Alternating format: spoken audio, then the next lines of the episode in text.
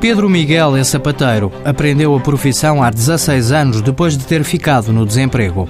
Fui ao Instituto de Emprego e na altura havia uma a possibilidade de me formar como sapateiro uh, numa empresa de reparação de calçado naquelas grandes superfícies. E assim foi. Fez o estágio na empresa, ficou dois anos e meio, especializou-se em reparação e restauração de calçado. Há sete anos lançou-se por conta própria. Abriu uma loja em Lisboa. Hoje tem um sistema inovador, uma oficina móvel Pedro vai à casa ou ao trabalho do cliente e repara o calçado na hora. As pessoas não têm que ir lá nenhum. Eu desloco-me e reparo o calçado delas na hora.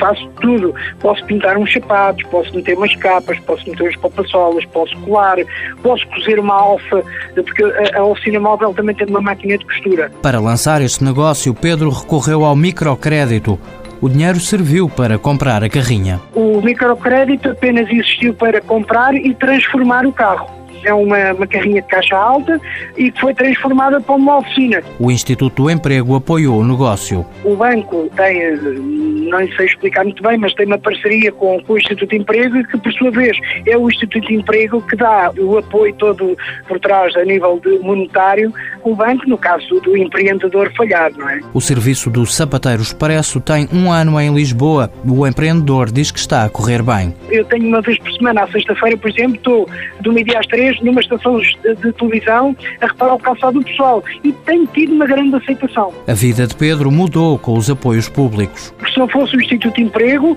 e, e o facto de eu não estar desempregado, não tinha surgido esta oportunidade de ir tirar um curso de formação numa empresa de reparação de calçado. Pedro Miguel já já tem autonomia financeira, a marca Sapateiro Expresso está registada, o conceito pode ser alargado a outras cidades. Graças a Deus as coisas estão a correr bem, a ideia é crescer, não é? Pé ante pé, com uma loja tradicional em Campolide e uma oficina móvel que funciona até às 10 da noite, sem cobrar deslocações.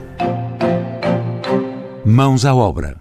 Com o apoio da União Europeia, Fundo Social Europeu, Programa Operacional Assistência Técnica.